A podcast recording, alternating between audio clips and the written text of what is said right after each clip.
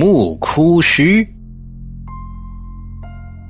古墓中有干尸的消息，不知何时已经在盗墓圈内传得沸沸扬扬。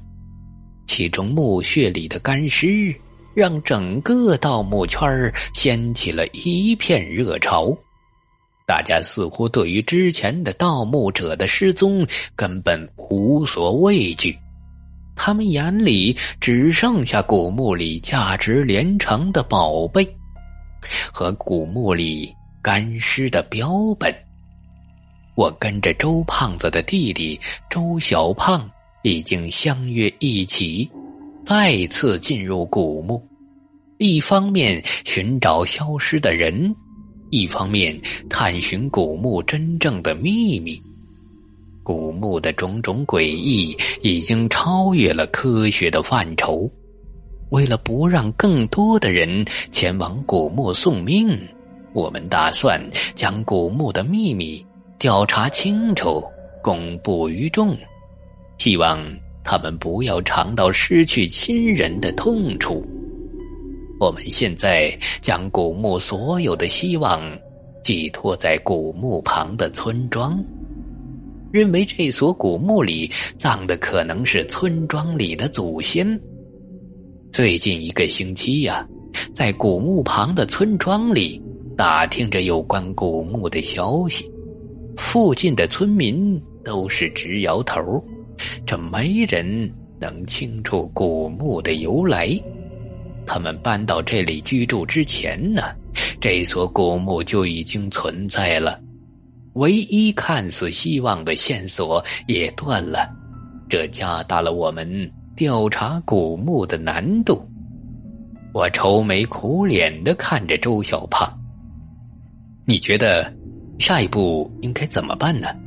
现在仍然一无所获呀。周小胖对于他哥哥的失踪仍然心神不宁，踢着脚边的石子说。我看呐，要不直接进去算了。拖的时间越长，这失踪的人存活的可能性就更加的渺茫啊。他的这番话不无道理，可是从前面两次的前车之鉴，我不会这么冒失的答应周小胖的想法。毕竟这所古墓太过诡异。到了下午。我们在古墓的四周转了一圈希望能够发现一些古墓的线索。绕着古墓走了一圈已经花费了将近半个小时的功夫。在古墓方圆数十里的范围，寸草不生，没有任何的生机。这一片凄凉的景象，让我认为。这里就像道家风水学里常说的一处养尸之地。对于这一发现，我内心激动不已。这可是一个契机，一个古墓存在的目的。虽然心里隐约的有了一丝线索，但现在下定论未免太过草率。我拿起电话。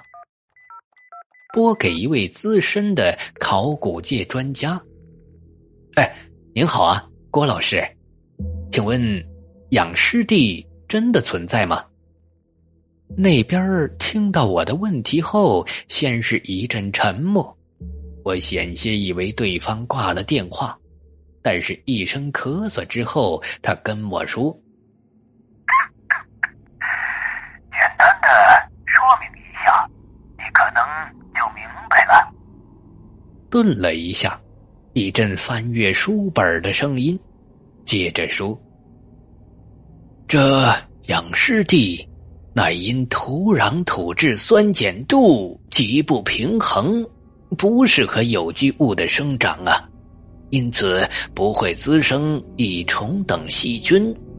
这尸体埋入后，即使过了百年，肌肉毛发也不会腐败。”有些资料显示啊，这尸体的毛发、指甲还会继续的生长。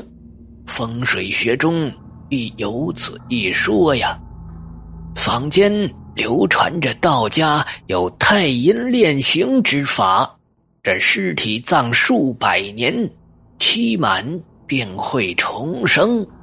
新死的尸体被邪物附身，尸体吸收了阳气，借人生气而尸变。人死之际，魂一散而魄至啊！听到郭老师的话后。我察觉到这古墓周围确实是没有一丝的生机，心中隐隐觉得不安起来。这所古墓貌似隐藏着一个惊天的秘密。我把自己的思路告诉了周小胖，他说：“这尸体只要埋葬百年，期满便会重生，但这所古墓恐怕已不止百年呢。”这一点我们是可以肯定的。那难道？我惊愕的看着周小胖，难道尸体已经产生了尸变？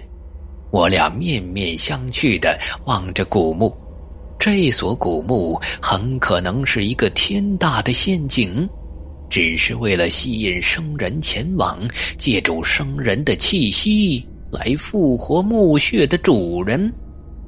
经过一个星期的探查，我们的心里基本确定了古墓惊天的传闻——借尸还魂。我跟周小胖在墓穴的不远处搭了帐篷，轮流盯梢古墓的一举一动，防止有盗墓者再次前往送命。现在，心里仍有一丝的疑惑。这个古墓已经形成了上百年的时间，到底有多少盗墓者命丧于此？又需要多少条性命方可开启墓主的复生大愿？当晚，轮到周小胖在帐篷外巡逻，我躺在帐篷内冥思苦想，忽然。在帐篷的后面传来鬼鬼祟祟的声音，我轻声的呼唤着周小胖：“胖子，你在吗？”过了半晌，仍然不见胖子回应我。